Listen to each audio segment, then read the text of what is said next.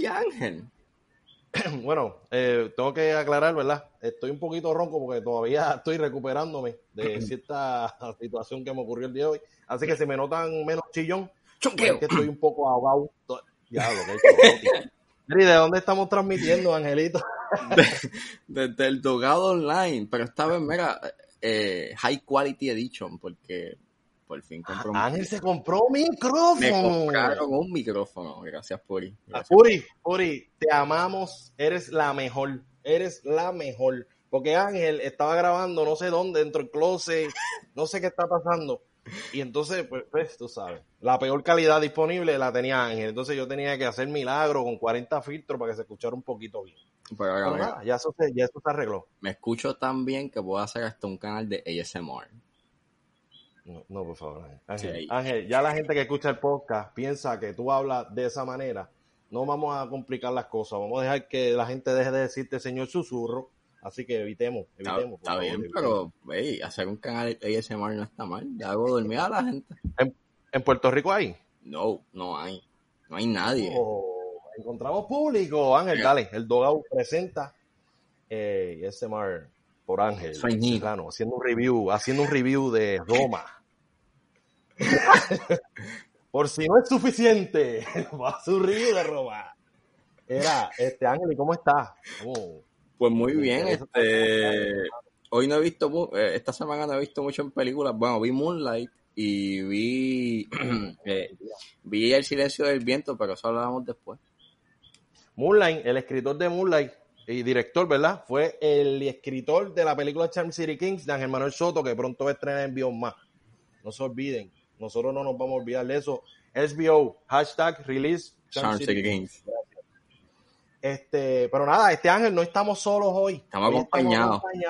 nuevamente y estamos acompañados por alguien que siempre estamos mencionando en el podcast porque para mí, porque para mí, eso soy mi opinión, y yo creo que es la misma de Ángel. Para nosotros, para nosotros, sí. Para nosotros, Israel es el mejor actor que hay de Puerto Rico. Es el GOAT. Lo que pasa que eh, bueno, yo dije el nombre, pero voy a pichar, voy a seguir con la introducción. Esta persona es, eh, para el entendimiento de nosotros, que hemos consumido bastante cine puertorriqueño, actualmente es de los mejores, de los mejores actores que hay disponibles. Volvemos, es el GOAT. Es el greatest of all Es, la bestia, la bestia, con todo respeto, claro, la bestia con todo respeto. Este, pero nada, estamos hoy con, eh, eh, mira, él es, él es director, él es, él es, ah, él es clown, actor, él es eh, actor, camarógrafo, ahora es camarógrafo, bueno, es camarógrafo, pero ahora está más involucrado en cuestión de grabar desde su iPhone, que vamos a entrar en detalle con varias preguntas sobre eso. Y pues nada, estamos hoy con nada más y nada menos que con Israel. Lugo, pi, Gracias, Corillo, por fin, por fin estoy aquí con ustedes. Por fin, gracias por la invitación. La estoy pasando bien y, esto está empezando. Esto, esto, apenas comienza, prepárate. Pero, antes de empezar, yo siempre hago una pregunta bien rapidita a mis invitados. se aprendió esto, se aprendió esto. Eh, Israel, esta pregunta es muy seria, es muy importante. Eh, esto va a definir el transcurso del, del universo. Eh, ¿Tuviste Roma? Eh, ¿O has visto algo de Cuarón? Por favor, diga sí. sí, claro que sí. Toda aquella persona que le, que le apasiona el cine, definitivamente ha visto todo, todo el trabajo de, de, ese director. Es uno de los más importantes contemporáneos que tenemos. y ha hecho crossover no tan solo a nivel de país, sino también de temas y de universo. Es increíble, es un, gran talento que nos tocó esta generación, ¿verdad? De disfrutarlo. Escucha eso, Luismi. ¿Qué viste? yo no tengo nada en contra de Alfonso Cuarón. Es que Roma, voy a dar un poquito de sueñito. Pero no, eso no quiere decir que a mí no me guste él. Era un buen director, a mí me gusta ese buen director. Un aplauso para él. Mira, yo te voy a ser bien sincero. Yo cuando, vi la película me impresioné mucho. Yo la fui a ver al cine. Eh, me impresioné mucho. conocía mucho, ¿verdad? Del making, de lo que estaba pasando y qué sé yo. Pero, y, bueno, quiero brincar, ¿verdad? mi reacción a la película porque fue, me impresionó mucho. Pero tengo que confesar, cuando vi el making de él explicando la película, definitivamente tuve eh, un doble feeling, se dice. Ok. Eh, porque, pues, me hizo cuestionarme muchas cosas acerca de los directores y el arte en general, donde puede parecer un capricho, ¿verdad? Y, en el y siempre desde el contexto en que, que ocurre ese capricho. Entonces, me pareció a nivel personal, ¿verdad? Poco caprichoso él, las razones que ponía o, que, con las que justificaba la manera en que hacía la película. Era lo, él quería eso porque era lo que él se imaginaba y, era, y él tenía un concepto y el concepto eh, tenía que ser en, la calle donde él creció y no importa lo que haya que hacer, eso hay que hacerlo porque yo soy el director más brutal. Entonces, pues sí, ahí claro. me sentí extraño, tú sabes, como que hasta qué punto, ¿verdad? Pero como pieza de arte está para la historia. Eh, ¿qué, qué, cuáles fueron las consecuencias? ¿Qué tuvo que pasar para que esa pieza existiera? Pues ya esa es otra... Eso, eso- Sí, sí, eso cuando vamos al behind the scenes, ahí es que tú dices, espera, espera, espera, espera. No, no hay que, ¿verdad? No hay que juzgar su material por ese tipo de, de ¿verdad? De, En de la, etapa, en, la etapa, en la etapa en que él está también como en su carrera, ya él es uno de los grandes y pues él es un artista y tienes la maquinaria para hacer eso. So, Claro. Sí, sí. Pero no te gusta Roma, ¿eh? ¿Qué pasó? No, a mí me gustó Roma, a mí me gustó Roma. El único momento incómodo es cuando veo el tingilingui de, de, de- veo en el cuarto él con el palito. Entonces, ¿cómo tú te atreves a jugar con un palo? Entonces enseñar el tingilingui. O sea, la, la diferencia, eh, no sé, fue un poquito impactante para mis ojos. Pero no, realmente. una- la- eh, eh, creo que esa escena, esa escena es de, la, de las memorables de la película. Puedes poner un gif de eso. Un gif de eso y va a recordarlo. Fue como que, wow, tú sabes, wow, wow. O sea ¿qué que tu problema con Roma es, ese es el único problema con Roma que tú tienes. No, no, Pues no, ellos- es que es slow pacing, este, eh, no sé, yo he visto bastantes películas mexicanas, pero esta como que a mí me gustó, pero tuve que darle como tres oportunidades porque me dormí las primeras dos. Yo la vi de cantazo. O sea, yo la vi de cantazo. Pero fíjate, pero fíjate, vamos a poner, vamos a poner que no te gustó, que te aburriste y todo, pero el tema de la película, o sea, lo que plantea, el qué propósito tiene esa película, qué, qué pertinencia tiene, ¿te crees que crees que tiene alguna pertinencia ahora mismo con Trump, con lo que está No, pasando? sí, claro, claro que sí, no, pues ya y el, as- pues el ya ahí, aspecto. olvídate, dásela. Eh, ah, no, vino a defender a Cuadra. Ah, viste, No, no, viste, vete viste, para viste. No, no, pero, pero es verdad, es verdad. No, ya me, que- me callo, me callo, me callo. Este, No, no, Eh, no, pero está también bien, me, dale. me- me gusta, me gusta muchísimo el aspecto de que es algo que lo- le toca, o sea, que es algo personal para él, porque pues hay, hay un personaje que es la representación de su mamá y whatever. So, eso yo le doy, hay que dársela. O sea, pues ya, se acabó, ya, no voy a tirarle más. Pero. Gravity da sueño, pero Gravity da sueño, Ángel. No, no, eh, no, no, no, no, no, no. Él está bajando, él está bajando jugando, chicos. O sea, no, no, Pero por ejemplo, mira, Gravity también está el trabajo del fotógrafo.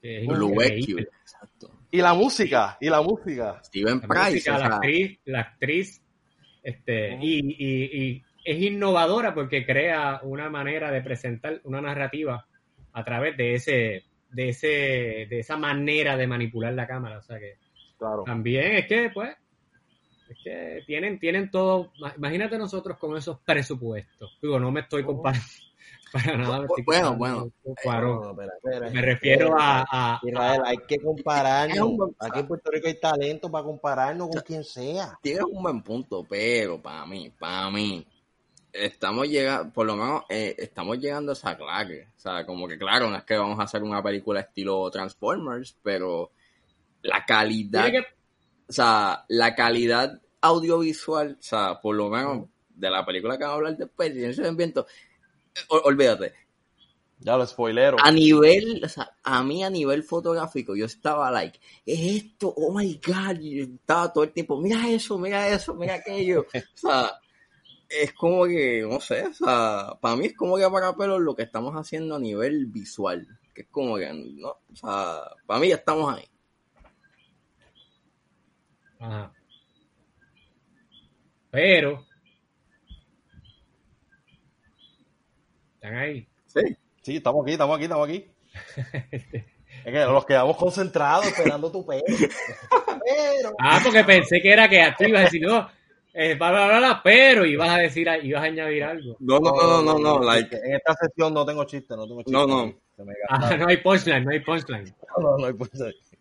No me dio tiempo a crear uno. There's no punchline. It's not a joke. pensé pensé que, que, que, ibas a continuar porque estabas hablando de la fotografía de la película. No, no, y, o sea, no, y a nivel también narrativo, pero es que no quiero decir nada porque es una película que amerita ser vista y o ser rentada o ser comprada. Porque sé que nos estamos adelantando, pero la película dice mucho y dice mucho sobre el duelo. Y eso es lo que a mí más me llegó. O sea, yo la vi hoy. O sea, yo la vi hoy, yo la compré.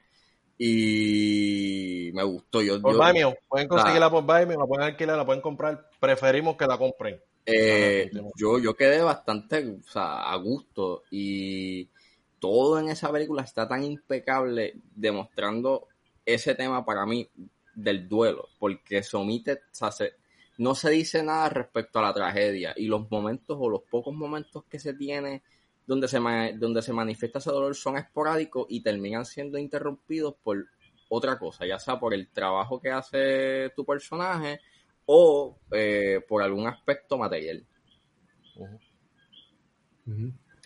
Álvaro, Álvaro Aponte, que es el director de la película, es un es un autor, ¿verdad? Él también escribe el guion y tiene, conceptualiza el mundo y él oh. tiene una mirada muy interesante. Él como persona, cuando lo conoce, eh, él tiene una eh, cualidad bien particular en la manera en que él se relaciona con la gente y lo que le interesa, su trabajo.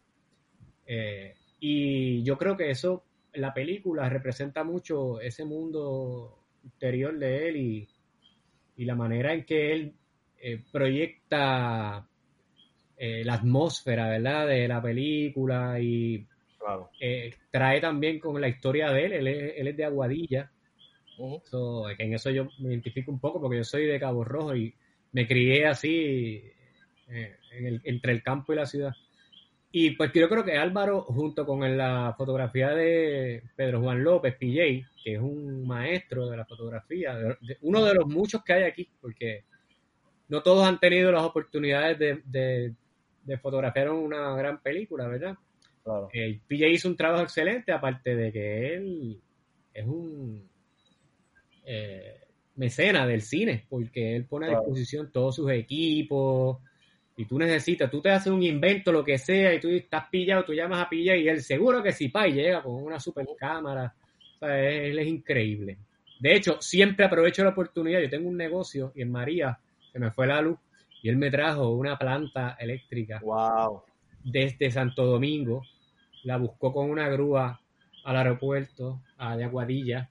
Digo, al, embarcadero de, de allá. Me la trajo a San Juan, una grúa, la instaló y me dijo que se la pagara después cuando yo pudiera. Wow. Así que aprovecho este lugar para dejar ese punto. Pero entonces sigo. La producción, Maite Rivera Carbonell es la productora también, pero también fue la sonidista. Ella se ganó un Goya en España por una película. Es una super mega sonidista. Y si te fijas, el, la manera en que esos tres elementos se juntan, el sonido, que ella también hace la mezcla del sonido, eh, ella es una maestra de eso, bien meticulosa y excelente, muy sensible. Estar allí este, también como productora que va a cuidar mucho su, producto. Pues ese junte estuvo bien acertado para mí. Y yo creo que la película, pues, en ese sentido, eh, empezando por ahí, yo creo que sí que la gente la debe ver. sí, sí, tienen que verla, consigan en El Silencio del Viento Ángel, si tiene otra pregunta de silenciamiento, eso va más adelante, te me adelanta. Mala mía, mala mía, pero es que tenía que dejar, tenía que dejarlo claro, es que la película está bien. No, está bien, está bien, porque entonces aprovechó Israel para darle la información de ese gran héroe que le llevó su plantita, así que está bien, aprovechamos ese momento. La película está bien de mente, por favor, véanla. Sí, el silencio del viento, tienen que buscarla. Y nada, pues vamos. A, no todo el mundo le encantó, a la gente que la vio, mucha gente le encantó, es bien loco, como que la mitad de gente dijo que increíble y la otra mitad bueno, nosotros somos de la mitad A. sea, yo entiendo de que si es una película como que divisive, y porque obviamente, por lo menos es que a mí en mi caso el final, como acaba, pues yo soy más de los de dame un final abierto y yo lo puedo interpretar y a mí no me molesta porque that's, that's the fun, you know. Eh, Ah, sí. es adentrarte en la trama y tú poder, you know, eh, figure out o como que, pre- o sea, uno montar como que su propia narrativa, o sea, ser Claro. parte. Pero, pues hay otras personas que son más como que damos un final, pues, o sea, damos un final bien lindo y bonito, pero pues, y obviamente hay gente que no le gusta mucho el slow pace, ve, ve Luis ve, ve, como, como personas que no ven Roma, pues, este, Ay, mira, no vamos a hablar de Roma más nada, no vamos a hablar de Alfonso Cuarón, vamos a hablar de Israel y vamos a hablar de su- los videos musicales que él ha dirigido. Y arrancando, quiero hablar de un proyecto en el cual está involucrado, aparte de haber dirigido eh, los videos musicales. Bueno, hubo uno que otro que no dirigiste, pero editaste. Y estamos hablando de los videos musicales de los mocosos. de los mocosos. Porque cuando se anunció que Israel Lugo iba a el podcast, salió una amiga mía, se llama Ivonne, y dijo, ay, dile que lo amo, que amo a los mocosos. y pues, pues nada, quería hablar un poquito de esos videos. Los últimos dos videos de esta agrupación, ¿verdad? Que eres parte de un, un grupo de música infantil, ¿no?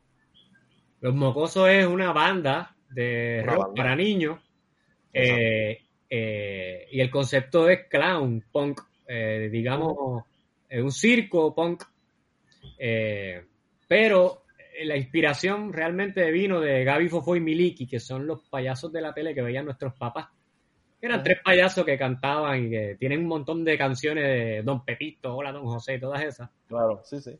Y nosotros nos juntamos para unos cumpleaños y eso, hacer ese Guy for Miliki y nos encantó. Dijimos que, ¿qué? Que podemos juntarnos a, a- a ir a tocar a, a Salinas. Vámonos. Y entonces empezamos a guisar por toda la isla y le pusimos ya los mocosos y hicimos un disco y nos lo gozamos un montón, de verdad que un montón. Me da gracia porque- hemos hecho varios y hicimos uno.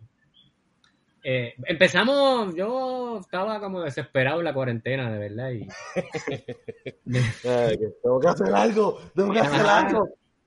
Todavía no me permiten grabar. y no se podía filmar en la calle, no podía abrir el negocio, estaba aquí. Ajá. Este, pero nada, teníamos internet y tenía las cosas, tenía los vestuarios y todo, me empecé aquí. Entonces lo empecé a hacer solo, pero los panas así que, que empezaron a liberarse de- del miedo y la cuarentena y la cosa, pues se empezaron a, a arriesgar y venían acá y empezaron a salir poco a poco hasta que estábamos todos juntos en la cuarentena y pues hicimos un live ya formal, así como Sí, lo vi. por- por- de los productores de, de Calle 13 o Cultura Profética, qué sé yo, por los mocosos. Claro, sí, sí. No, y, y quería hablarte porque los, los últimos dos videos vi que dice que fueron filmados por un iPhone.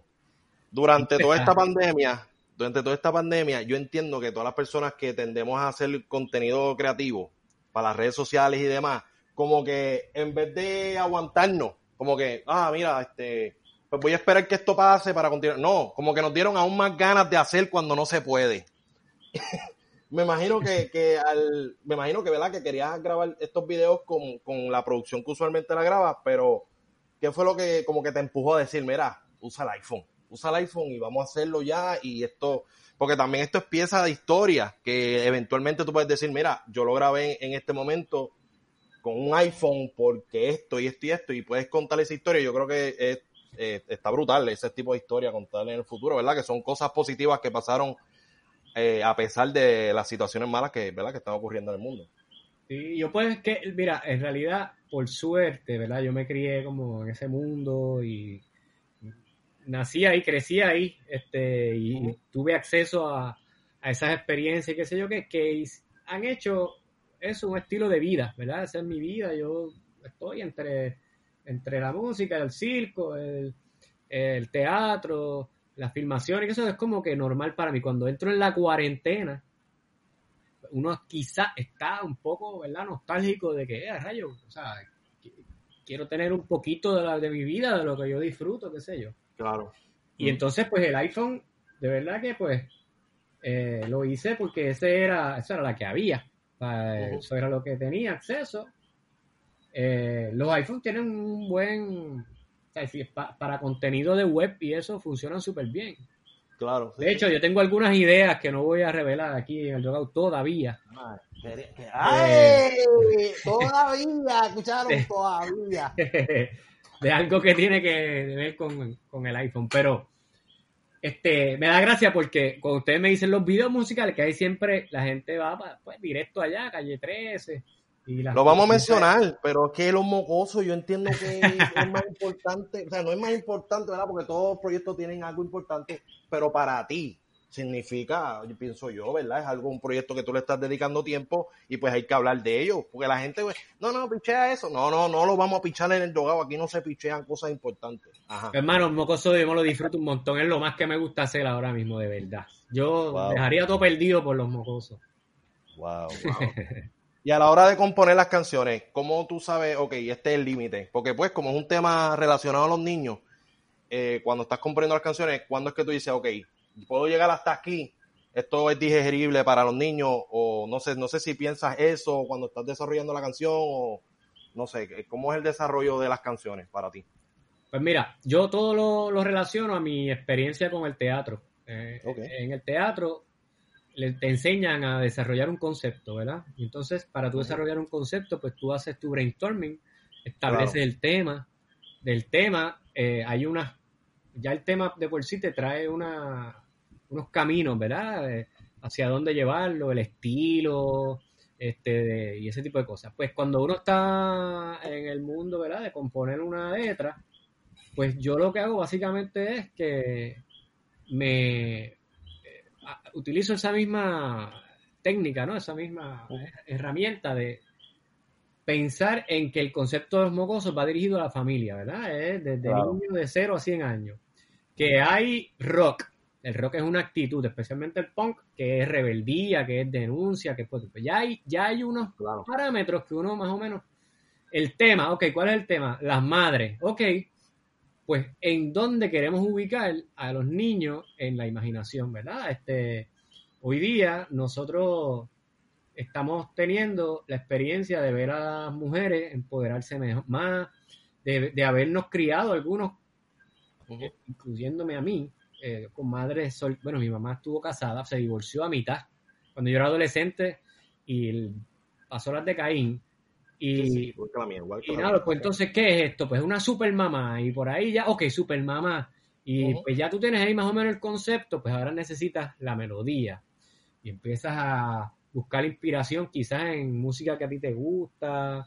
Este, nosotros pues, empezamos a buscar desde The Clash hasta cosas latinoamericanas, así como a mí me gusta mucho 31 minutos, Luis Pechetti, este, Ana Rosa Welch, obviamente Gaifo fue Miliki, pero también busco por allá, por las cosas que nos gustaba que nosotros cuando éramos chiquitos, rock and roll, y entonces pues busco referencias que sí de, no sé, desde, cosas más clásicas como Led Zeppelin hasta eh, cosas más que tienen que ver con, el ska, la, la, escena del ska en los 80, este, y así, por ahí uno va y se suma en el proceso. Algunas salen bien, algunas no salen tan bien. Hay un corillo creativo alrededor también que me aprueba, me dice, sí, eso está nítido, eso no. Estoy con unos anormales porque son también están bien duros en sus áreas. Eh, Ahmed Irizarry, el director musical, junto a José David, que está en todas las bandas. está en tantas bandas que ya no saben en cuántas bandas está. Es, el baterista de circo, es el baterista de turista, de Pedro Capó, de, Bad Bunny. Pedro Capó, te, sigo buscando, Pedro, no te escondas, nada, continúa. Pedro, te estoy buscando. Pedro ahora está con calma. está con mucha calma. Está con mucha calma. Este, nada, eso, eso, así, este, así es como los escribimos. Y, y pues también que, se las disfruten, que sean divertidas, que tengan humor. Claro. a mí me gustó el de Los niños dicen la verdad. La canción, el video, yo encontré súper cool. Es una canción que, pues, obviamente, pues, va dirigido quizá, pues, bueno, la la- el- eh, los niños principalmente, pero la familia. Y es una canción que, que, que se puede eh, consumir no pensando en ese aspecto. Y Sí. realmente me gusta mucho esa canción. Y la escuché hace poco y yo dije, wow, espera, wow. y Sí, yo- pues yo- nada, yo me hay un playlist que está esa canción. Esa, esa canción realmente tiene, la inspiración es un poco, yo creo que nadie se lo imagina, pero, pero sí, básicamente es esto de que son, los nenes no mienten, los niños no mienten, como de esa Claro. frase y por ahí se fue la canción. Pero la inspiración pues básicamente fue eh, que me tocó conocer a una niña que, que había sido eh, molestada y ella lo dijo en la escuela y, y- y, pues lograron bregar con el, con el asunto, ¿no? A tiempo. Wow. Y entonces como que me gustó esa idea de que ella lo dijo y que le creyeron, porque muchas veces pues, no les creen. Y a la vez pues la canción tiene un doble mensaje porque es como que los niños dicen la verdad, es como le estás diciendo a los niños, digan siempre la verdad, tú sabes. Y esa fue la idea básicamente. Pero que fuera divertida, con metáforas graciosas, Ujú. que estuviera, porque nosotros pensábamos mucho en el show en vivo, el show en vivo es mucha energía, mucho te- eh, teatro, tú sabes, el rock and roll, la escena y el circo. Claro, sí, sí. Ángel, Eh, pregunta que tengas sobre videos musicales. Pues en mi caso, Ya yo tengo, dirigido. pues yo tengo preguntas sobre eh, los videos de Calle 13. eh, más bien de Atrévete y de La Perla. Eh, estaba intrigado en la forma en cómo grabaron eh, el mismo, si fue en film o, o si fue digital.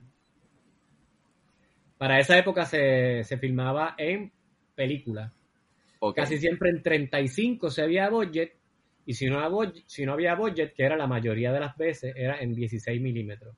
Como nosotros, Mm, como digo nosotros, incluyo a Gabriel Cos, que vivimos una época brutal, juntos como directores, como un- una dupla, y nos tocó vivir experiencias brutales así con, con artistas internacionales y todo. Y como al principio siempre filmábamos en 16, después eso se convirtió como en nuestro estilo.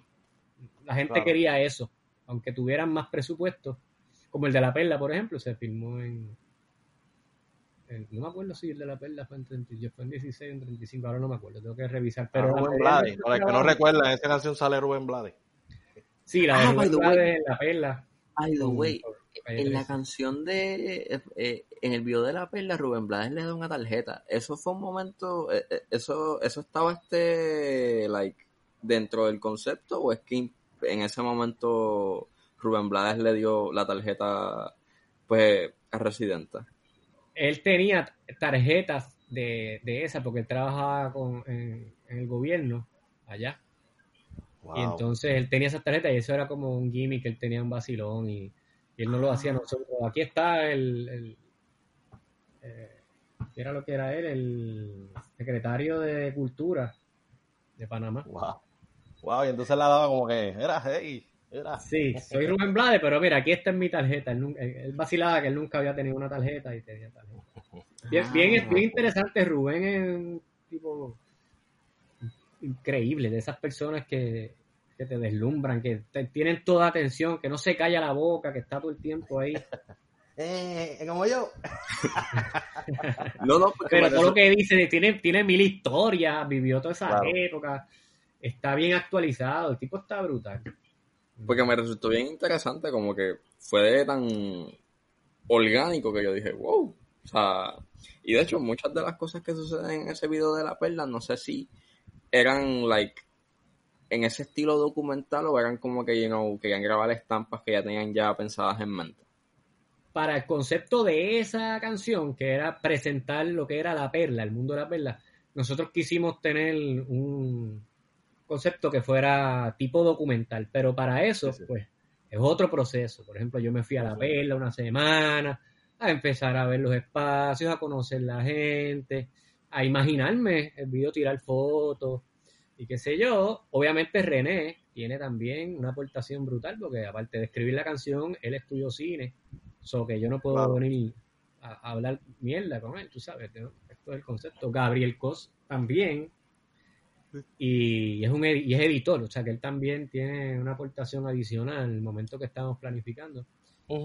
Y para poder lograr el video, eh, todas esas imágenes tuvimos que estar todo ese tiempo de preparación y luego las dos días de filmación con dos crews de cámara diferentes. Gabriel se fue con, un- con Sonel Velázquez, un fotógrafo muy bueno, y yo con Willy Berrío, con otro crew. Éramos dos crews por toda la perla. Obviamente, bregando ahí con la gente que era, tú sabes, había que hacer también un poco de, ¿verdad? de relaciones internas Claro.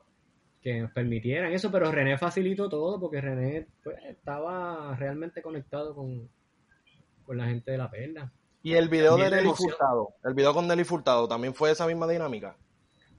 Sí, pero el de Nelly Furtado fue antes.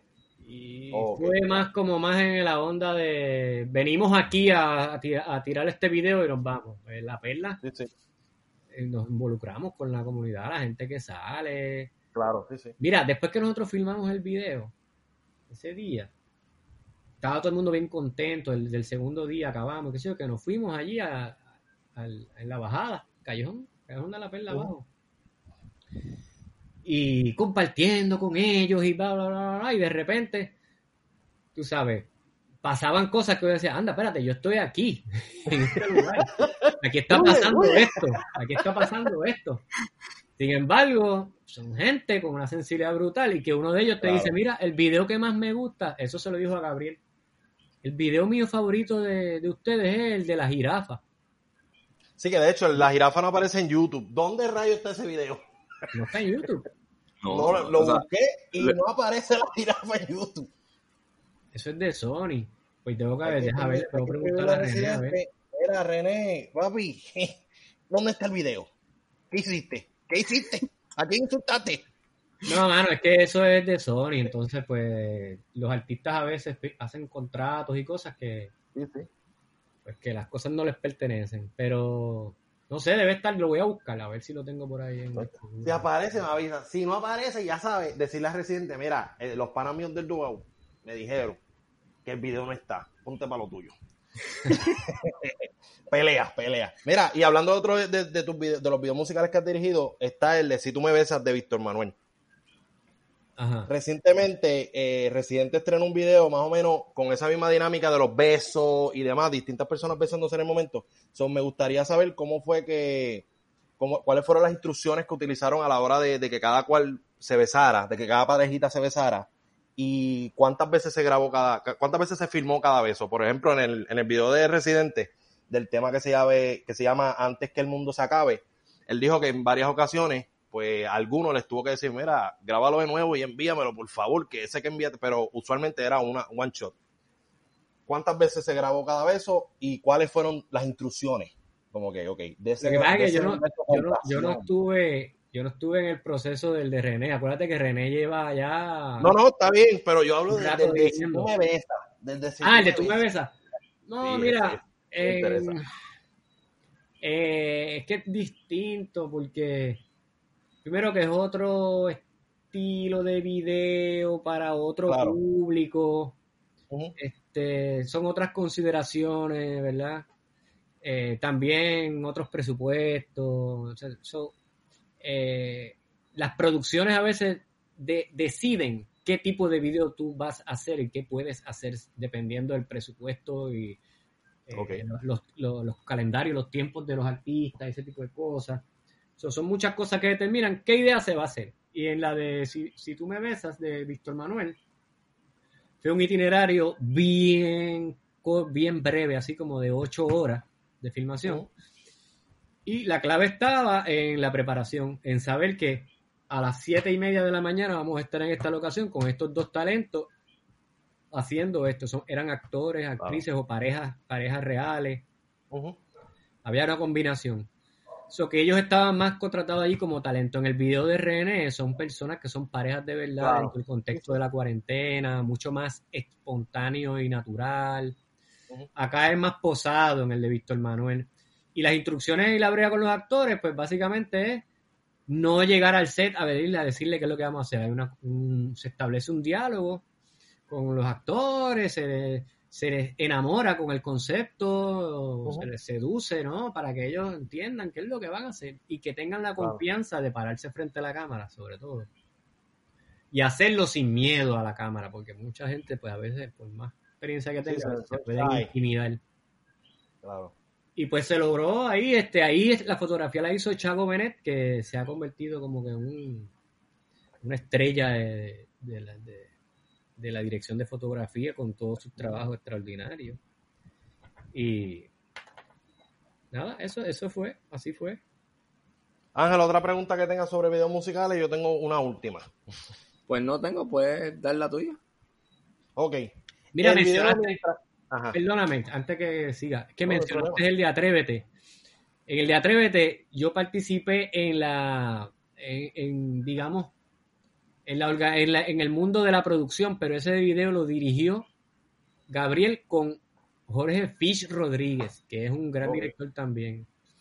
Eh, que mucha gente se confunde porque Gabriel no fue a los Grammy, yo fui a buscarlo por Gabriel y, y quiero dejar eso claro aquí para que no haya Ah, duda. qué chulo. Qué chulo. ¿eh? No, no es, no es el que hace la compra, es el que carga los paquetes. Así que si tú lo dirigiste tú.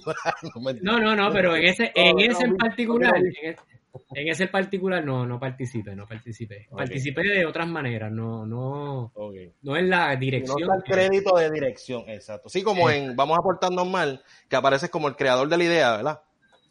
Ah, bueno, pero ahí dirigí, en Vamos a portarnos mal si tuve como Ah. Siempre, con René siempre fuimos, realmente, no he, no he participado en ningún video en que no sea el creador de la idea, porque Ok. en, en el mundo de la publicidad, pues sí, ahí ya llega la idea de una agencia de publicidad, pero en la música eso es lo que me atrae, que es como que, Wow.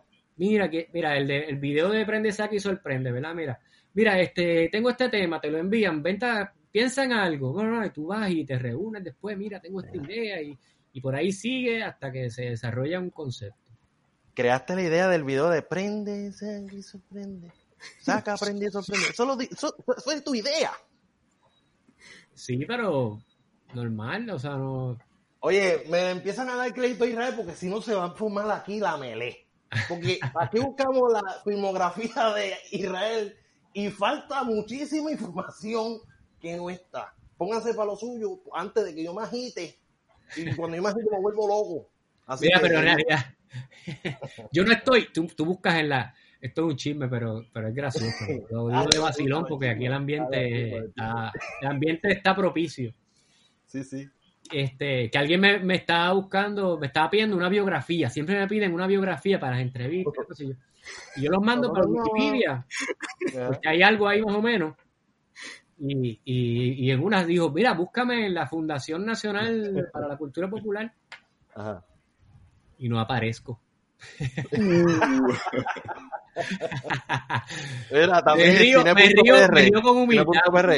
Ah, hay un cortometraje que tú dirigiste y no sale, no sale que fuiste tú, como que busca Israel Lugo y no sale que tú lo dirigiste el cortometraje. Sí. No, pero no existo, no existo, pero es, es- es gracioso, pero tampoco yo, ¿quién me creo yo, verdad? Pero en realidad, como sale en todo el mundo, está, me, me, me está curioso que, que no está, no está, pero no es una queja, es vacilando, es vacilando. No, para mí, para mí va a ser una queja. Yo me voy a empezar a quejar y van a tener que hacerte un perfil ahí o si no se va a formar. Ya lo dije Israel y nosotros Tengo que seguir trabajando, tengo que seguir trabajando para, ganarme ese lugar. Ellos tienen que seguir trabajando y hacer su trabajo bien y añadirte. Mira, hablando de otro de los videos que dirigiste, fue Mientras tanto de Tommy Torres con Ah, Ricardo sí. Mi pregunta, ¿por qué rayos Ricardo Arjona no está en el video? ¿Dónde estaba Ricardo? Porque eso es bien complicado, juntar los, los artistas, la- las disqueras son, son complicadas también en términos de cuándo ellos quieren sacar el tema y lograr alinear todas esas estrellas es complicado. En el de Pedro Capó, ese de Con Calma, por ejemplo, como Pedro todavía estaba, no estaba internacional, tú sabes, más o menos lo conocían. Pues fue bien fácil porque fue que, ok, nos vamos para Cabo Rojo, esta es la que hay, nos vamos a hacer esto. Y él estaba Claro. súper cool y accedió, y fue bien accesible, no hubo que... Pero gente como Tommy Torres o Maná, Maná fue bien complicado. Este... lo de nosotros hicimos una de Three Six Mafia en, en Nueva York. También siempre, siempre, Oh my God. siempre es complicado por el, por, por los tiempos, el presupuesto. Tú no sabes, esto, esto es como pelear con un dragón cada vez que sales a filmar. Pues tú dice debes de ser como el burrito de Shrek. Tú debes, en vez de pelear con el dragón, tú debes de ser como el burrito de Shrek. no, no pelees con el dragón, llévatelo en gelado. Ahora, eso sí, te voy a decir algo y también quiero aprovechar aquí este lugar para decirlo siempre. Los directores a veces se dan el crédito, mi película, ta, ta, ta, pero para que esos directores puedan hacer su película, tienen que tener tanta gente buena alrededor que, los, que los cargue y los lleve a lograr eso. Porque Claro. es una faena tan compleja eh, desde manejar logística, clima, eh, eh, si- si- psicología de las personas, o sea, es bien Claro. complicado. Y un director solo, bueno, Robert Rodríguez en su momento, pero, pero hay que reconocer el trabajo del vestuarista, del director de arte, de todos esos elementos. Sí, sí. No sé si saben, dirigí una película hace poco que no ha salido por la pandemia, pero va a salir el año que viene. Sabemos, sabemos cuál ya, sabemos ya. cuál es. Vamos a llegar a eso. Ah, ok, ok. Vamos a llegar a eso. Suave, suave. Está bien, está bien. No, pero que es que es importante de verdad que, que el trabajo del cine es un trabajo de, de una orquesta, Claro. de, de- Sí, este- es un trabajo en equipo. Like, todas las Sí. partes valen. Si una parte no funciona, eh, no, ¿sabes? El producto no va a quedar como se supone. Ajá, el guionista, todo, el, el, el, el productor ejecutivo, el, ¿sabes? Es, es complicado. Sí, Este, pues nada, vamos a entrar ahora a las preguntas sobre tu carrera actoral. Ángel, arranca tú para que Pues yo haya un tengo, balance. yo tengo una pregunta sobre el clown. Eh, By the way, la tenemos en DVD, Israel, porque nosotros somos close con Ajá, Pedro Adorno. ese- eso es un vintage, por favor. Eso, oye, Pedro, de, de hecho, para mí esa es la primera película puertorriqueña que yo tengo en mi colección de películas. O sea, so- y para mí también. No, la mía es la segunda. Yo tenía una de Jorge Castro, pero ajá. O sea, y cuando yo la recibí, dice, damn. Y está igualdada ahí, con mucho, mucha nostalgia y cariño. Este, pues, Falta que Israel la filme. Falta que Israel la filme. exacto. Y todos los demás, ahí está Pedro Adorno, Emilio Rodríguez, todo el el, el Nistito Concepción, uno de mis actores favoritos. Sí, sí. Pues, eh, pero él no la puso para la clase de guiones. Eh, Luis y yo la vimos, eh, ya la habíamos visto, pero la vimos de nuevo en esa clase. Y él nos Claro. explicó, en ese entonces él eh, estaba pasando lo de la Junta de Control Fiscal y que pues teníamos la deuda de, de, de 72 billones, ta, ta, ta. Y, pero él nos dijo algo bien interesante, y es que él, mientras la veía, él dijo que el circo simbolizaba a Puerto Rico y que Hot Dog Clown y todo lo que estaba detrás era Estados Unidos.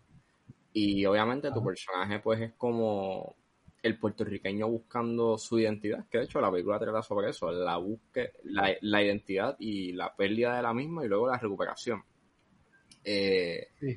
Este, mi pregunta es, usando ese contexto de esa metáfora, eh, ¿dónde tú ves a Puerto Rico usando tu personaje?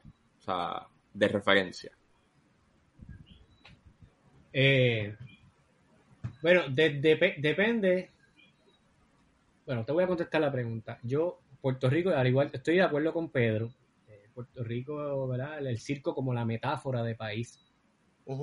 Y el clown, eh, como quizás ese, ese personaje que, tran- que está en una transición es Claro. más, más bien espiritual dentro de una circunstancia.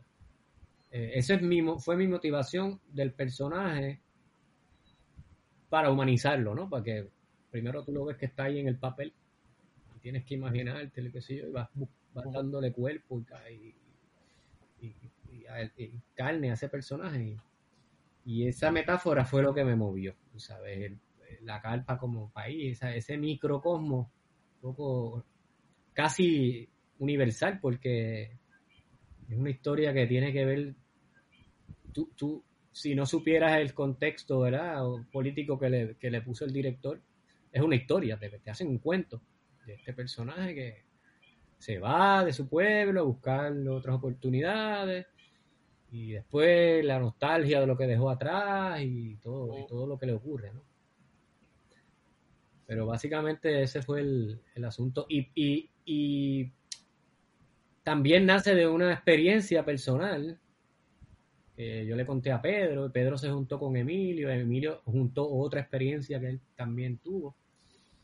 Y hubo una explosión, como un Big Bang, y en- y apareció eh, la carpa, apareció el equipo para filmar la película, y esa película se filmó en 24p, las cámaras 24p.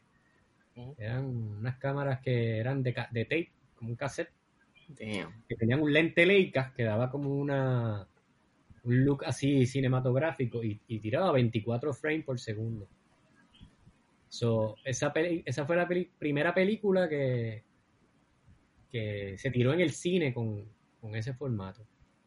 Fue interesante eso, eso también como, como, ¿verdad? como detalle, como algo técnico, histórico. Claro. marcó un- un- era el momento de también de, de, de poder, poder editar en una computadora en tu casa. Era eh, como que se, se hizo accesible, ¿no? Y Gabriel pues hizo todo el trabajo de fotografía junto con Chavo, que fue su primera experiencia.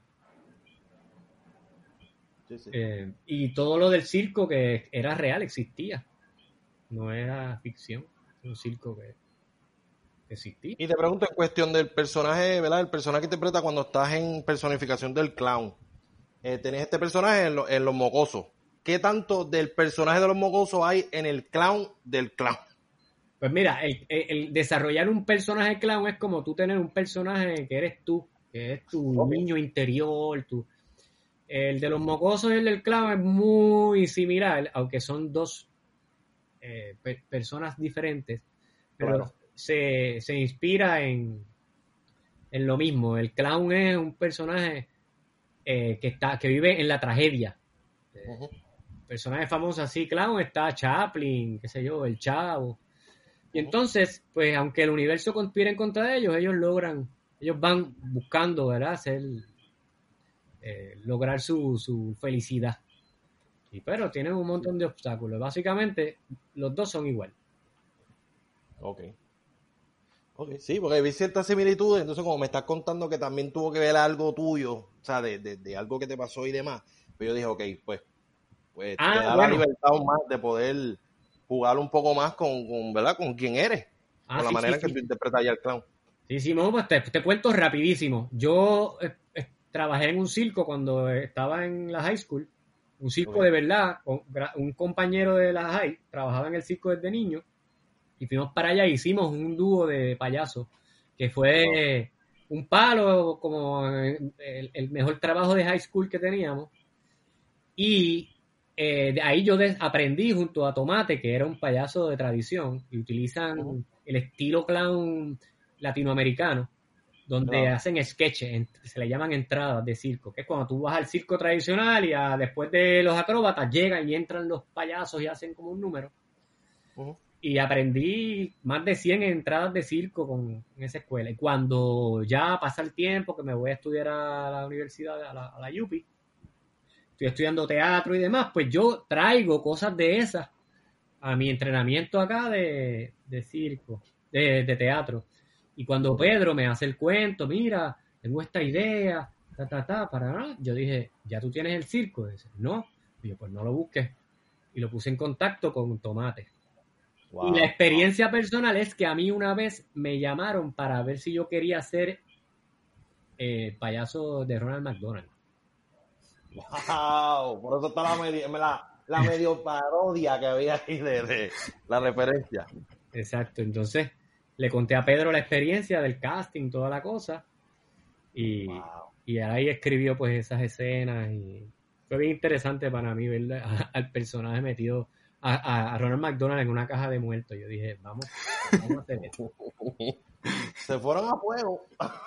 ¿Viste? Y no era Ronald McDonald, pero... pero Claro, pero, sí, sí. eh, No, esa parte yo, cuando pasó la película, nosotros, ¿what? Espera, ¿qué lo pasó aquí? Y de repente, ah, uff, ah, casi nos morimos nosotros aquí. Como que, Fíjate, bueno, y, y en ese caso también construir la historia. es simbólico. Sí, sí, no, y construir la historia no fue tradicional tampoco, porque hay- aquí los actores, había un libreto, pero Pedro iba y decía, bueno, aquí está pasando esto y esto, y nos ponía a improvisar, y de ahí salían los Claro. diálogos.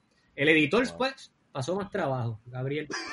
Pobre, pobre, pobre, amigo, amigo, te entendemos. Mira, te tengo otra pregunta relacionada ¿verdad? a tu carrera actoral y esto fue una información que nos dio Transfor Ortiz.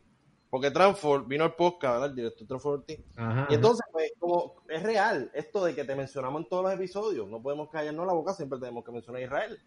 Entonces, pasó un interín que yo menciono a Israel Lugo y él me dice, si tú supieras que él iba a salir en Marcelo. Diablo, él contó eso. Él lo que contó fue eso. ¿Qué contó? ¿Qué contó?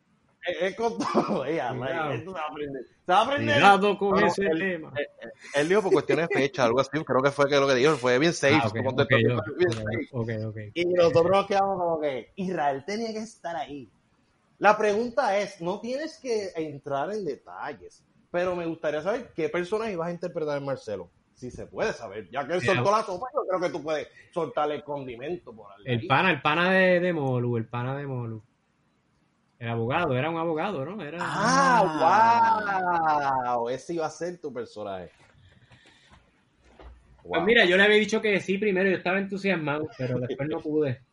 Bueno, saliste en vampiro, saliste en vampiro, Salí y entonces vampiro. no saliste en Marcelo, y es como que, ajá, Israel, explícame, explícame, explícame. Ya se dará oportunidad, pues, ya tú sabes, juntar los planetas, pero No, ya yo le dije, ya yo le dije que él tiene que hacer una película protagonizada por Israel Lugo, así que él tiene la presión del dogao encima.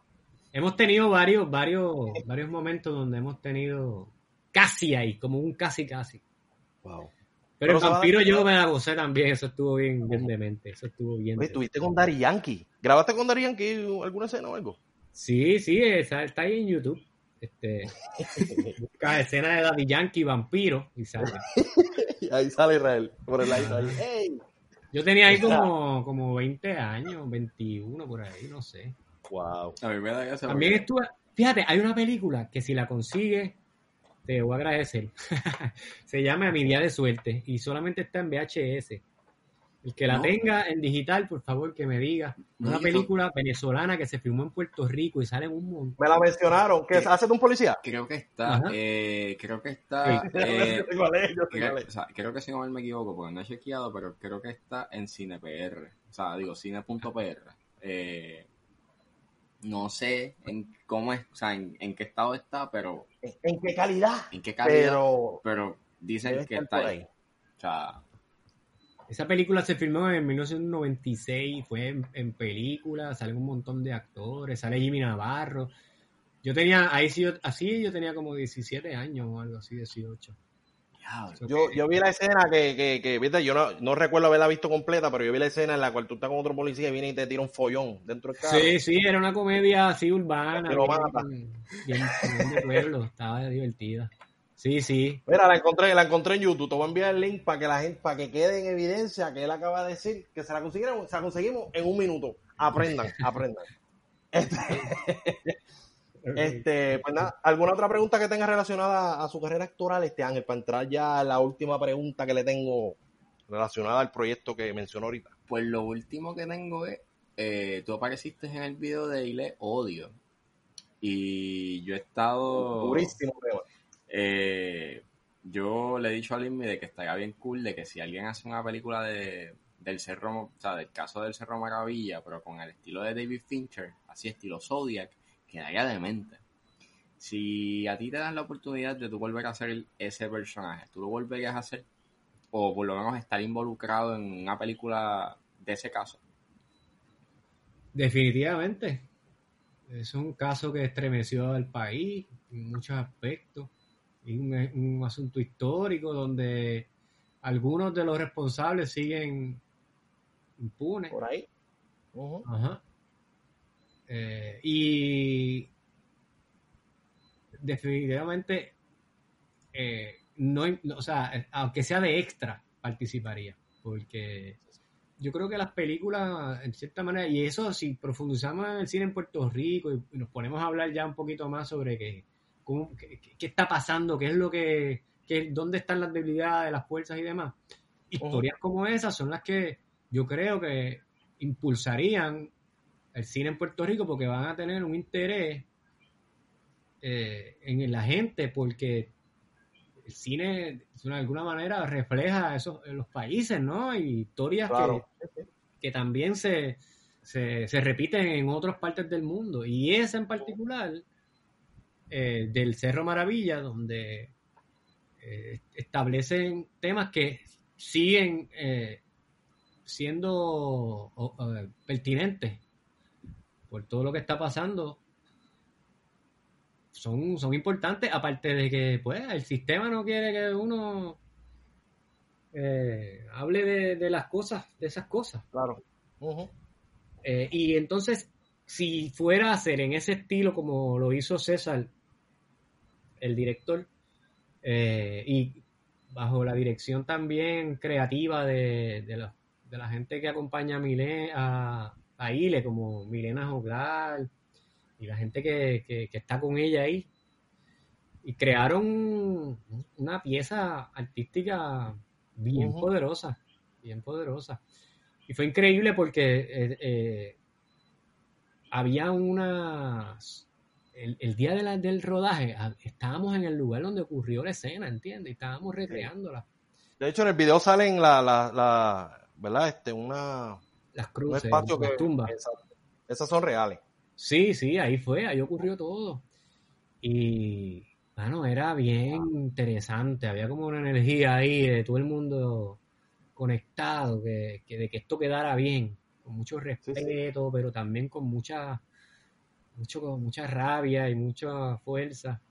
El tema estaba, estaba, estaba bueno, a mí me, encantó participar ahí. Y como actor, que no me tenía que preocupar por la producción y por nada, actuar, ser yo, sí, hacer el personaje. Wow. Las películas de Ari Maniel también me encantó participar porque también eh, uno está como confiado de que está rodeado de un montón de gente bien talentosa, con Álvaro. Cuando ¿Verdad saliste que- antes que cante el gallo. Si tú quieras ver que yo canté como un gallo. Yo volé. ¡Mira Israel! ¡Mira Esa me la gocé, esa me la gocé. Ahí me fui para Barranquita, ahí me fui para Barranquita, me, me recorté en una barbería de allí y entré como en contacto con, no sé, yo, Sí, esto, sí. Es como, esto es como el espiritismo, uno no tiene que encontrar el santo Exacto. o el muerto. Que sea. Este, pues nada, vamos a entrar ahora al tema que, ¿verdad? Este, eventualmente, este mes, tenemos a una de las actrices, probablemente de esa, bueno, tiene que estar porque ella es parte de. Este, y va a hablar de la película de teatro breve. Sí, Eres el director de la película, ¿no? Solo. soy el director, sí, de la película. Eres el director de la película. Este vendría siendo tu debut como tal, porque has dirigido varios cortometrajes, pero este es como que la primera película. Like, Exactamente. La primera Ok. vez que tengo ese, esa responsabilidad de decidir de que lo que, que, que si queda mal es culpa mía. Sí, no, es, que le vamos a echar la culpa a Israel, pero sabes que como ya te queremos en poca, no te vamos a tratar tan mal, así que tranquilo. no, Este, no. te iba a preguntar. ¿esta película es una película biográfica sobre el proyecto o es una que utilizará el formato del tipo de comedia que se utiliza en teatro breve? ¿Qué es? ¿Qué, qué nos puedes decir de esta película? Ok, mira, lo que van a ver es una película y no el show de teatro breve. Es los actores de teatro breve interpretando los personajes de esta historia basada en una obra de teatro que ellos hicieron que se llamaba Picando Adelante, Ok. que fue esa historia, ese cuento, se, se hizo una, ¿verdad? Se utilizó para crear un guion junto con Luis Trelle y Mike Philip Olivero, eh, ya formateado a película. Eh, y es la historia, bueno, hasta ahí está bien, ¿no? No, no, ¿Quieres si saber quieres más? soltar- Ah, no, pues, ya te, está- ya te embocaste. Si quieres soltar un poco más de info. Es algo que nos interesa porque hemos tenido bastante invitados que siempre mencionan, no, la película de teatro breve. Y entonces cuando vamos a preguntar se van corriendo. Entonces, pues tenemos el director. So, para nosotros es sumamente importante. Y además que vamos a tener a Isel Rodríguez, es la última invitada del mes. So, Isel- Isel se Isel se vota en la película. Ella se queja porque sale poquito, porque ella, tú sabes, ella es una actriz. Y me lo dice, yo porque, "Ah, pero yo ella. casi no salgo. Yo. Pero yo digo, ¿sabes qué? Ese poquito, eso, eso va a ser tan fuerte, tan impactante para la gente que tú es como si va- como si más nada en la película hubiese importado de, de- de- Wow. de la botada que se me encanta, ella tiene mucha vida, como que Sí. la manera que ella interpreta a los personajes como que tan... como- Te, va- te vas a sorprender, te, va- te vas a sorprender con los demás, con el elenco. La verdad que hicieron, fíjate, los vas a ver, pero no los vas a ver disfrazados. Es Mm, que en ya. el teatro quizás tú los ves con una peluca o con Claro. un bote falso o quizás caracterizando un poquito más exagerado. Aquí ellos están actuando. Y ese era el reto, porque pues no tenemos, los actores no tenemos tantas oportunidades ni tantos chances de participar en películas, así que quizás traemos algunas costumbres de cómo actuar en el teatro al cine y pues a veces ahí, pues, qué sé yo, fallamos. ¿Y tienes un personaje en la película? Yo, Sí. no, no, no, no, no he llegado a, a- ese nivel. Hice un bolito, como un cambio, hice un cambio, un cambio. Ah, bueno, está bien. Para que mi mamá, para que mi mamá dijera, ay mira, ahí está, ese es mi nene. Que la dirigió. Pero mami, si yo la dirigí, pero no sale. Es verdad, así pasa. Así pasa, Sí, así no sale porque Como no que- sale. Es como que, mira, están haciendo entrevistas con actores y eso. Sí, pero no tienen foto con ellos. No tienen foto con ellos. ¿Cómo van a saber que era él? Exacto, hiciera otra persona. Este, y te, iba- te iba a preguntar si se puede ¿verdad? decir, aparte de, de, ¿verdad? de las personas que ya conocemos que son parte de Teatro Breve, ¿qué otras personas, si puedes mencionar aunque sea una, van a aparecer dentro de esta película? Te voy a decir dos. No una, Ajá, te voy a ajá. decir dos. Dio una, vine buscando ¿cómo es? oro y cobre y encontré oro. Ajá. Mira, son dos colaboradores de Teatro Breve que han participado en algunos de los shows de ellos. Uno es René Wow. Monclova, ¡Ave María! que para mí fue, chacho, una, un curete brutal. Me curé con el René, un maestro en, fíjate. Babiao, yo babiao. Eh, y Cristina Soler, que ¡Ave también hizo un Mira, trabajo tan tan hermoso porque de verdad que le vas a coger un cariño. Para que no saben, Cristina aparece en Yerba Buena y también es una actriz conocida por el condominio y otros personajes que ha interpretado. Pero ella sale en Yerba Buena. No sé si ha tenido la oportunidad de ver Yerba Buena. Sí, la vi y vi a Cristina, el pero, pero es un trabajo totalmente diferente del que ella hace en ambas películas. Son, Acá. se, logra, se logra transformar. Wow. Yo quise hacer una película divertida, ¿verdad? Que tuviese la chispa de teatro breve y demás, pero no quise forzar la risa. Yo quise que, que lo hiciéramos en Claro. serio. Así que van a ver una película que parece que es en serio, pero empiezan a ocurrir una serie de situaciones, vamos, podríamos decir ridículas o absurdas, que te enganchan en un viaje del cual tú quieres llegar al final porque tú quieres saber qué rayos va a pasar aquí. Y eso es picando adelante. Una película que es una montaña rusa y al final vas a lograr satisfacer tu, tu deseo de, de saber, de enterarte, de haber llegado al final. Y, y viste, ya, ya terminaste de filmarla, ¿no? Tuviste la oportunidad de terminar de filmarla. Esa película se filmó durante el verano del 2019. ¿Te acuerdas lo que estaba pasando en el verano del Sí, sí. 2019? Claro, el que no se acuerde está mal, está el garete. Así que la, sí, la- se filmó, se terminó. Eh, la película durante la cuarentena se detuvo que se estaba haciendo el proceso de sonido, de mezcla de Sí, te vi con mascarilla, te vi con mascarilla trabajando. Ah, pero eso, pero no, pero eso no fue la película, eso fue ya comercial, a nivel comercial, pero la película ya, ya de filmar se terminó. Están ahora poniéndole el sonido. Por la cuarentena se atrasó. No se va a estrenar este año. La vamos a hacer estrenar el año que viene. No, el año que viene, exclusivo, porque eso no lo ha dicho en ningún lado. la película de teatro breve se va a estrenar el próximo año. Sí. Es la por historia de una familia. Yo escuché a Israel que dijo, que dijo Israel que nos va a tirar unas taquillitas para la premia. Yo no sé, eso dijo él, yo no lo escuché ahorita. No sé, yo sé Vamos a ver, vamos a ver, quizá de aquí a allá, de aquí a allá quizás se ve un drive-in o algo así, vamos a ver. Es verdad, es verdad. Es verdad, no sabemos qué pueda pasar en el futuro. Ah, pero que si se en, en- en Netflix o algo así. Bueno, esa también es una buena, buena idea. También. Vamos a ver. Mira, A ver si este da la liga, vamos a ver si da la liga. Tiene que dar la liga porque si nos vamos a tirar ahí. Israel va a dar la liga. No, confía, confía. Mira, lo mismo que pasó con Jamín. Cuando vino, Jamín fue la invitada anterior a ti. Sí, sí, el Y ella mencionó varios proyectos. Y yo le dije, tú lo vas a hacer, porque lo vas a hacer, y eso se va a hacer, y eso se. Nosotros estamos mega confiados que eso se va a lograr. Así que esta película se va a estrenar y la vamos a poder disfrutar todos en familia. Y también, pues, un streaming service por ahí que la hombre estaría bueno. Sí, Pero ya mismo van a empezar a ver los teasers, los cortos, ese tipo de cosas. La música la hizo Eduardo Cabra. Uh, ¡Wow! Bien, hizo tremendo trabajo. ¿Verdad que- Bueno, sí, Israel dijo, no, yo, yo voy a hacer dirigir esta película. eso es Yo voy a tener a la madre de- de- del, del staff. la crema de la crema. Sí, wow. Bueno, es que, es que en realidad son, son, te digo, yo he tenido mucha suerte. En realidad yo trabajo con esas personas todo el tiempo en, a nivel comercial o en los videos, ese tipo de cosas.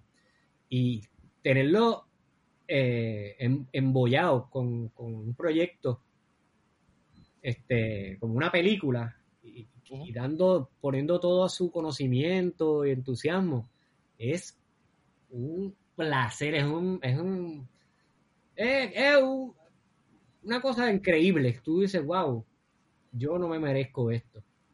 Y se dio de esa manera. Y tengo que reconocer el trabajo de Esteban Lima, que fue el gestor, productor ejecutivo, que ya no está con nosotros, pero está con nosotros en la película porque hasta, hasta tiene un cambio en la película.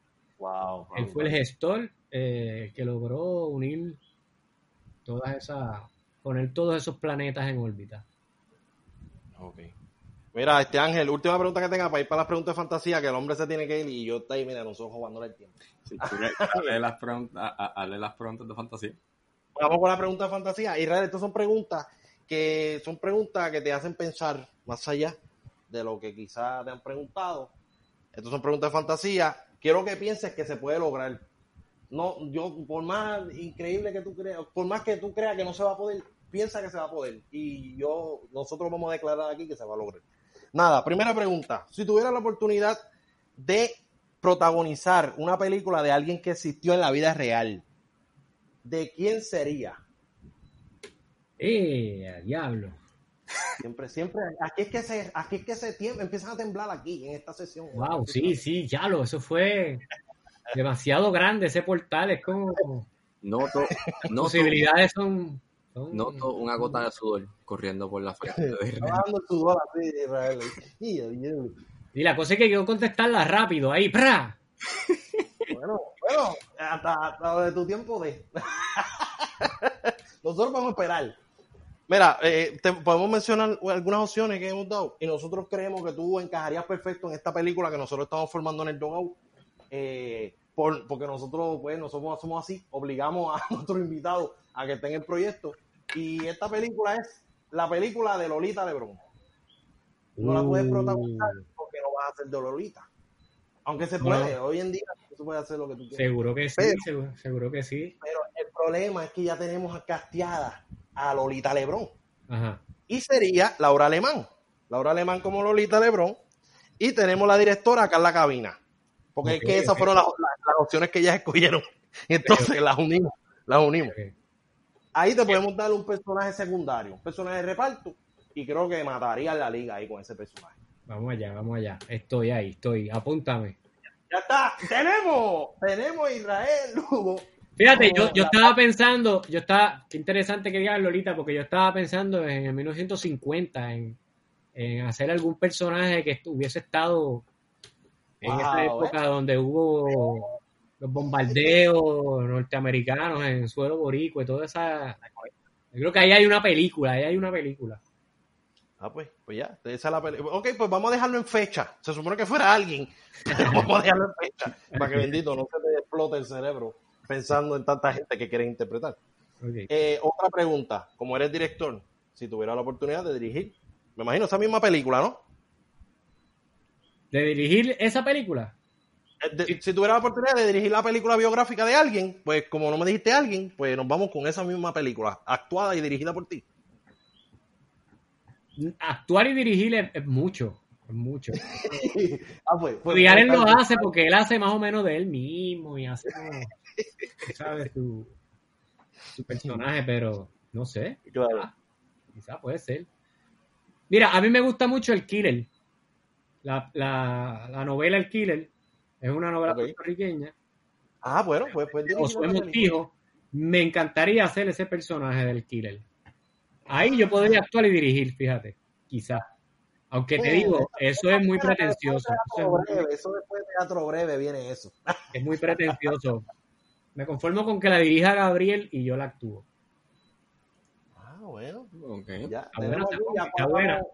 cuadramos, una segunda película. No quiero que después digan que fueron, no, no, no, no. En el dogado es que se están cuadrando las películas del futuro. sin presupuesto, porque todavía no tenemos ni presupuesto. Esto es los boyes. Pero Los es boyes. que, pero es que eso va a pasar, ¿no? Así eso no es la regla de esta sección. La regla, eso va a pasar. Con dinero y sin dinero. Con dinero y sin dinero. Vamos a hacer la película. La- Este, y la última pregunta, ¿cuál es tu película favorita de todos los tiempos? Ahora aquí va a Eh, jugar está difícil. Aquí va a eso. jugar más. Puedes No, hay mencionar una pe- no 40. existe, no existe una película favorita, o sea, eso es imposible. Vamos, vamos, que, vamos. ¿cuál es tu- Vamos a ampliar la cosa. Tres películas, tres películas por lo menos. Que, que más te hayan influenciado en la vida, para ponerlo más lindo, porque ese es el tipo de pregunta que te hacen usualmente, pues yo te la voy a hacer así mismo. Bueno, de los clásicos, de los clásicos, yo soy medio, ¿verdad? Yo, yo me crié, yo el cine lo vine a conocer después de grande, porque yo me crié, iba mucho al cine, pero iba a ver otro tipo de películas con mi familia y eso, las de Cantinflas, la India María, cosas así. Yo iba a ver Jason X. Claro, esas también, todas las que, No todas las que ponían, todas las que ponían en el cine en, en el mall, en Mayagüez Mall. Pero vine a aprender así de, del cine ya más sofisticado.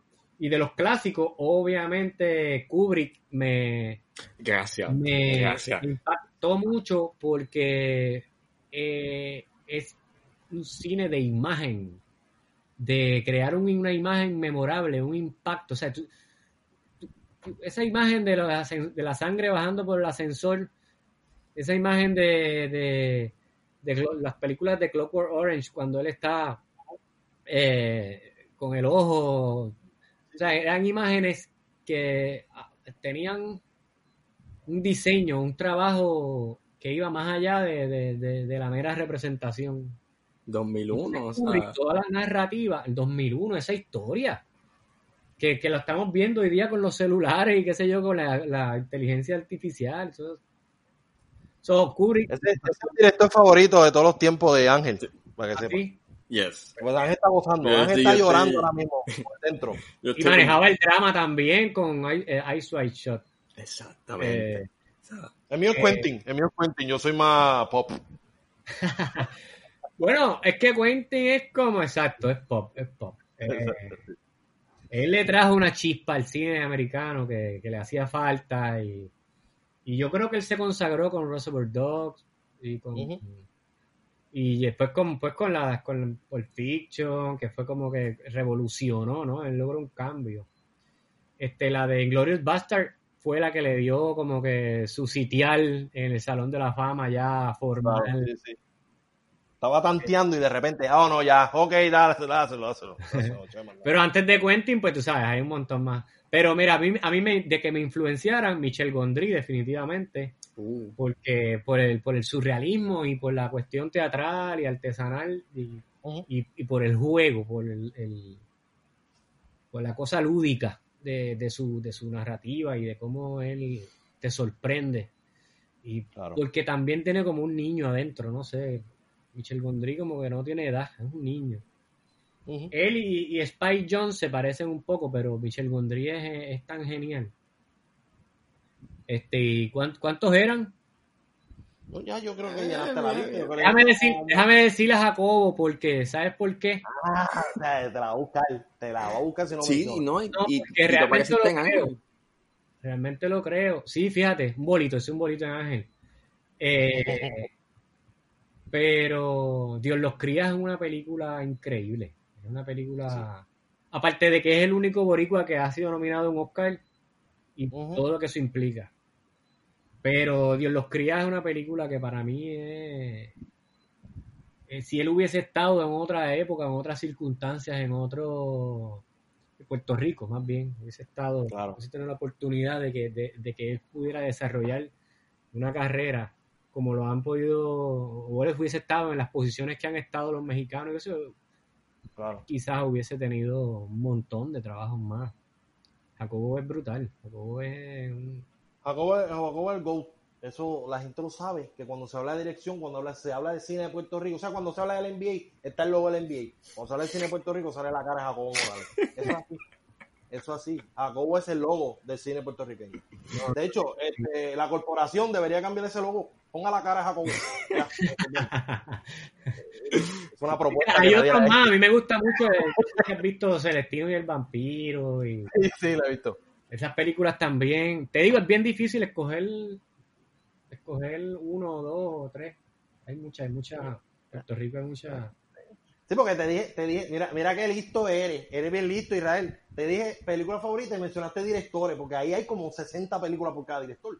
Entonces, mencionó 500, mencionó 500 películas, rompiste la regla. Rompiste, gracias, por romper la regla. Mira, ¿sabes qué? La de Picando Adelante, me inspiré, me inspiraron mucho los Coen Brothers, su manera de contar. Uh. Si te gustan las películas de Coen Brothers, puede que te guste Picando Adelante.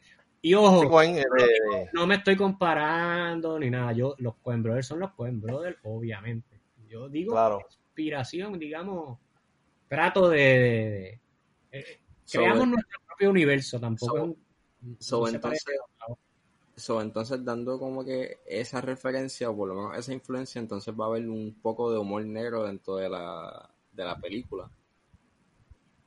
Te voy a decir que sí, para que sea lo último ya que te voy a decir de la película. Oye, es que Israel, es que nosotros somos, a nosotros nos indigna que estén desarrollándose este tipo de proyectos que se estén desarrollando muchas cosas. Entonces, los medios, no sé dónde están. Eh, eh, mi gente, es increíble que dos egresados de la universidad hace poco, hace cuánto, yo hace un año y Ángel hace poco, tenga, tenga que venir a hacer el trabajo que se supone que estén haciendo. El cine no se va a levantar haciendo buenas películas. El cine se va a levantar también cuando los medios asuman su responsabilidad. Y eso es lo que estamos haciendo aquí en Dog. Ya, el aplauso lo pueden tirar cuando quieran, de producción. Ah, yo soy producción.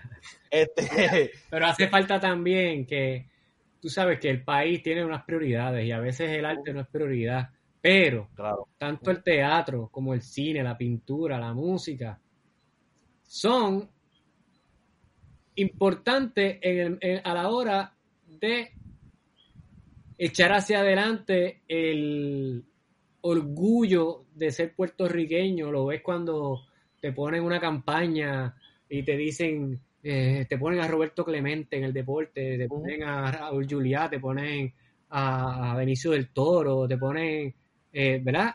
Y, entonces es, eso tiene una importancia, eso tiene mucha importancia y relevancia, pero también porque en Puerto Rico nosotros tenemos muchas historias que contar, muchas cosas que decir. Tenemos una cultura bien rica, eh, no tan solo a nivel político, también a nivel cultural, a nivel histórico. O sea, eh, Puerto Rico necesita tener un lugar donde se, se, vea reflejado, donde, donde se cuente su historia. Y yo creo que en el cine, para lograr eso, hace falta una mejor educación, con una escuela de cine donde tú puedas entrenar eh, guionistas, eh, directores, actores y demás, le, va a cambiar la vida a esas personas que van a ser más productivos y van a integrarse a la sociedad con, una labor súper importante y le va a dar al país eso que necesita, que es contar su historia, que es conversar con el resto del mundo, como lo hace Cuba, que tiene una escuela de cine por muchos años, como Argentina, todos los países, Santo Domingo hace, República Dominicana, debo decir, hace 30 películas al año, películas de nivel comercial y las que cuando he viajado a Cannes o he viajado a Mar del Plata, se, se, van tú a tú con las películas europeas y hasta le, le, ganan los premios. ¿Por qué? Porque hay una escuela, hay una, hay una industria, hay un país que apoya su cine. Y para que haya un desarrollo, tiene que haber esa educación, educar escuelas de cine, más eh, inversionistas que quieran eh, aportar, ¿verdad? Eh, yo creo que es importante proteger los incentivos en este momento, que es la única herramienta que hay para que haya películas y seguir estimulando la educación, porque si no, es bien cuesta arriba, es costoso. Este, y, y pues, este, siempre va a haber eh, otras prioridades, digamos, por lo que el caso de los políticos que tienen este país jodido. Ya, con eso terminamos. ¿Acaso el político que tiene este país jodido? Ese fue el mejor final que ha pasado en la historia de este podcast. Este, pues nada, Israel ya. Gracias por la invitación, de verdad, la pasé súper bien. Brutal, de verdad, qué bueno. Sobrepasó mis expectativas. Ah, mm. tiene unas expectativas bajas. Pero nada, gracias por sacarle tu tiempo para estar con nosotros, ¿verdad? Sorry, ¿verdad? Por robarte un poquito de tiempo del otro tiempo, pero gracias a un millón. Esperemos tenerte en un futuro de nuevo para seguir hablando de cine, de tu proyecto y demás, porque nosotros somos súper fan de tu trabajo y siempre lo vamos a estar apoyando. Estoy a la orden siempre, estoy, les agradezco este espacio, sigan aquí metiéndole, sería chévere seguir, eh, igual que ustedes fantasean, ¿verdad? Con esas preguntas al final, fantaseen ustedes y háganlo realidad, vamos a ver hasta dónde podemos llevar este, este podcast. que, sueñan? ¿Cómo, ¿Cómo se lo imaginan? Bueno, está pasando algo, pero no puedo decir aquí porque es que si se dice se daña. Ah, pero estamos, estamos logrando cosas en big things, pero nada más grande que tener a personas que siempre hemos admirado, por lo menos hasta ahora, a todos los invitados que hemos traído al podcast son personas que de cierta manera admiramos y seguimos su trabajo. yo creo que ese es el mayor logro hasta el momento y creo que es el más importante, porque nosotros hicimos la transición de un podcast que hacía crítica de películas, hablaba de las noticias y demás, y pues durante toda esta cuarentena, hicimos la transición a las entrevistas. Eso no quiere decir que no vamos a volver a hablar de cine, pero estamos aprovechándolo al máximo y en verdad, gracias a todos los que han aceptado venir al Dogao, este podcastito, que, ¿verdad? Y que hayan sacado de su tiempo para que vinieran para acá, vale un millón, ¿verdad? Te lo agradezco mil veces más. Gracias, gracias, gracias por la invitación, de verdad, sigan para adelante. Mira, Israel, ¿dónde te puede seguir la, la gente en las redes sociales para que te sigan? Pues mira, yo, yo soy más como del Instagram, como que me gusta estar allí. Okay. Este, me gusta lo que veo. Me meto en Twitter, pero en Twitter solamente observo, no participo mucho. Pero en Instagram, cuidado, Twitter. cuidado en Twitter. este, y pues el Facebook, pues lo, alimento más o menos ahí con las cosas del Instagram, pero me gusta el Instagram, es como interactivo, tengo, me comunico con, con casi todo el mundo por ahí. El Raelo, me consigues como El Raelo en Instagram. Y en Facebook o Twitter, Israel Lugo. Ahí está, búsquenlo. Porque él, va, él dijo que iba a soltar promo o algo de Teatro Breve, la película. Eso va. Y también escuchen y compartan el tema Cállate Mamao de Teatro Breve. Que ese es el hit del verano eh, hasta el invierno. Ese es el hit del año. Qué bueno, me alegro, me alegro. La calidad, la calidad, la calidad musical, eso es perfecto. El, eso me mató, me mató ese final. Este, ¿Tuviste algo, verdad? Ya, ya aquí otra pregunta que es de Gareti. ¿Tuviste, involucrado en ese proyecto? ¿En ese, desarrollo de esta canción? Yo soy, yo soy fan de Luna y Becky. Yo estaba dirigiendo un programa para teatro breve en DirecTV y el requisito fue que que pudieran poner a Luna y Becky. Yo, quería ver a Luna y Becky. Que es el video este que se fue viral. En, verdad, Luna y Becky es un proyecto brutal. Síganlo porque vienen cosas muy buenas por ahí con Luna y Becky. Me, dicen que un spin-off de Teatro B, pero nada, ese es el próximo tema. bueno, otra vez, Israel, gracias. Este Ángel, ¿dónde nos pueden conseguir a nosotros? Bueno, nosotros nos pueden conseguir en Facebook, Twitter, en Instagram como Bates de Uranio, pero si quieren conseguirnos específicamente al podcast El Dorado o Sexine, eh, nos pueden conseguir en Instagram como underscore El Dorado y en Facebook como El Dorado OG. Eh, a Luis me lo pueden conseguir en todas las plataformas como Luismi underscore underscore y ahí me pueden conseguir. ¿Cómo se supone? como se supone. Ahí me pueden conseguir en Twitter como Ángel S26 y en Instagram como underscore Ángeles. Nada, eso sería todo. Recuerden que Ángel es el split de los podcasts, porque Ángel tiene muchas mucha personalidades en cada red social, él es distinto. Ve, y aquí en el Dogado soy más, soy más sano y en Sexina soy bien, no, al revés. bien rebelde. Es bueno, es verdad, es verdad, es verdad. Pero nada, recuerden que si no lo han hecho, únete, únete Quedó bien mierda.